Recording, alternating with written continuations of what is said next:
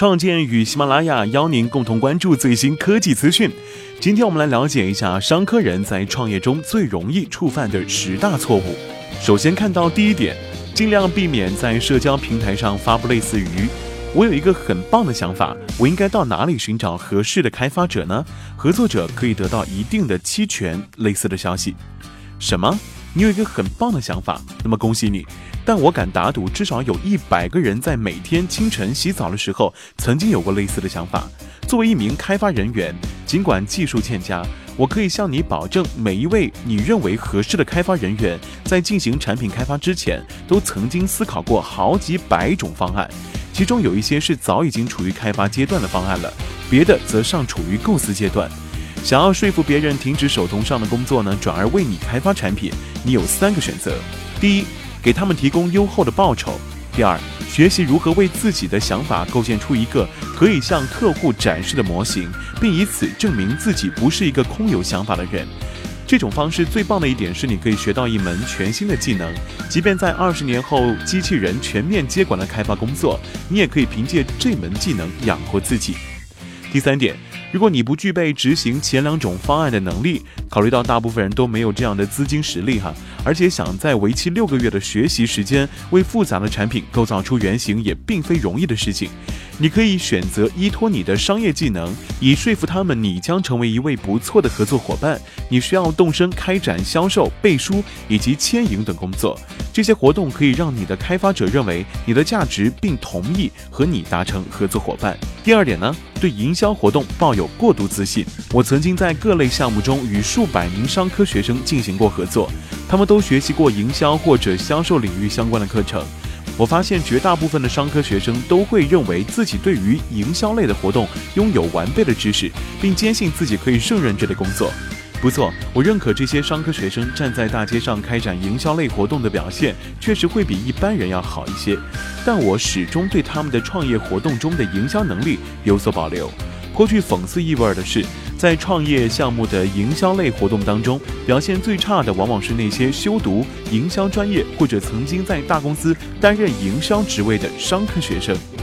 原因非常简单，初创公司所需要的营销类活动和大公司之间存在着本质上的区别，但商学院往往以大公司的架构作为授课范本，因此在创业时，商科生往往会抱有一种错位的自信。解决这个问题的方法并没有什么特别。仅需要多加练习即可。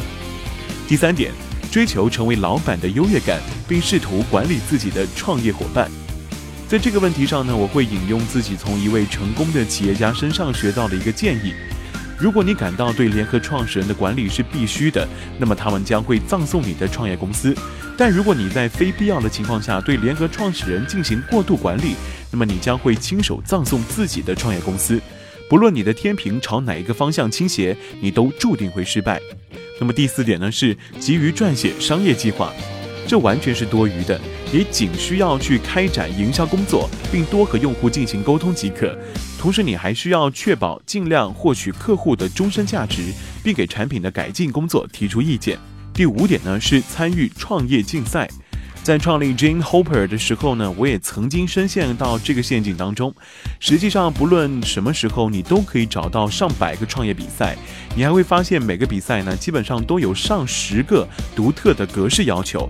那么这些比赛会对你的目标形成干扰吗？当然了。那这些比赛对你是否有帮助呢？答案是几乎没有。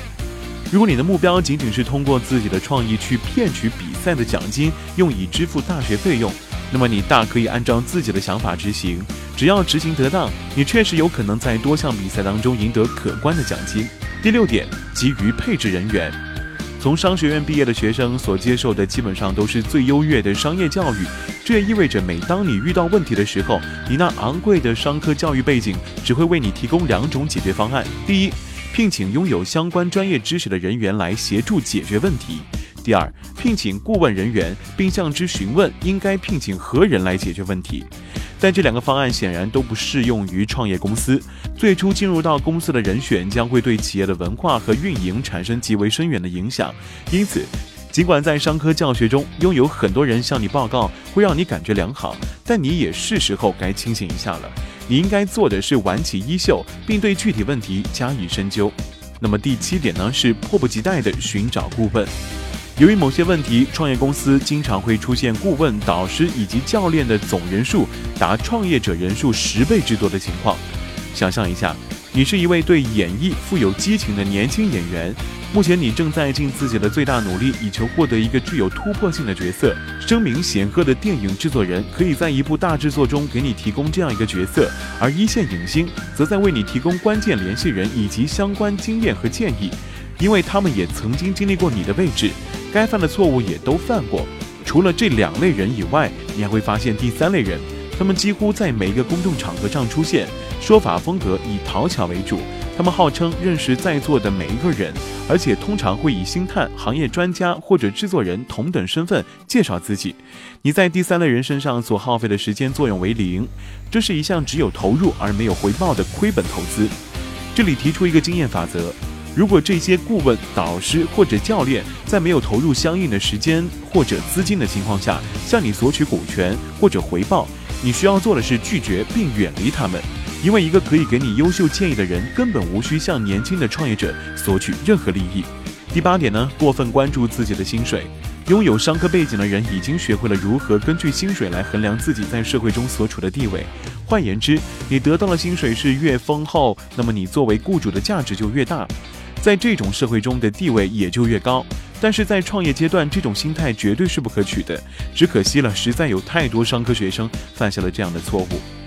那么第九点呢，是在错误的时间点，以错误的理由向投资人募集资金。关于这个错误，一些比我更有经验的人已经撰文详细叙述过了。但我想指出，商科生犯的这个错误呢，比例要远远高于平均值。这或许和商科生往往倾向于为自己的成就建立一套客观的衡量体系有关。他们会将募资行为视为备忘录上的必要目标。那么最后一点是缺少坚持不懈的毅力。这并非是商科生独有的问题，但这个问题在商科生群体中尤为突出。这大概和商科生所受的教育有关。